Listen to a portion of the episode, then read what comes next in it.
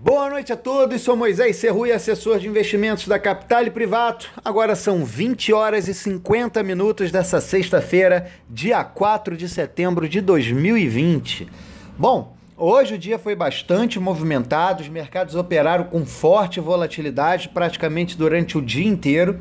E o que a gente percebe é que nos Estados Unidos as bolsas acentuaram suas quedas na parte da manhã e da tarde, amenizando um pouco próximo ao fechamento do mercado.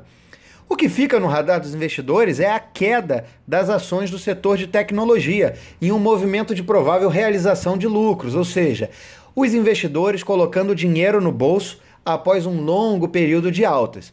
Inclusive, esse é um movimento que veio de encontro ao viés positivo dos resultados do payroll dos Estados Unidos, que é a taxa de desemprego, algo que não é muito comum. Bom, fazendo um giro pelo mercado, aqui no Brasil, a nossa bolsa de valores, o Ibovespa, fechou com alta de 0,52% a 101.241 pontos. Os destaques de alta ficam para Qualicorp com 7,68% e CCR subindo 4,35%.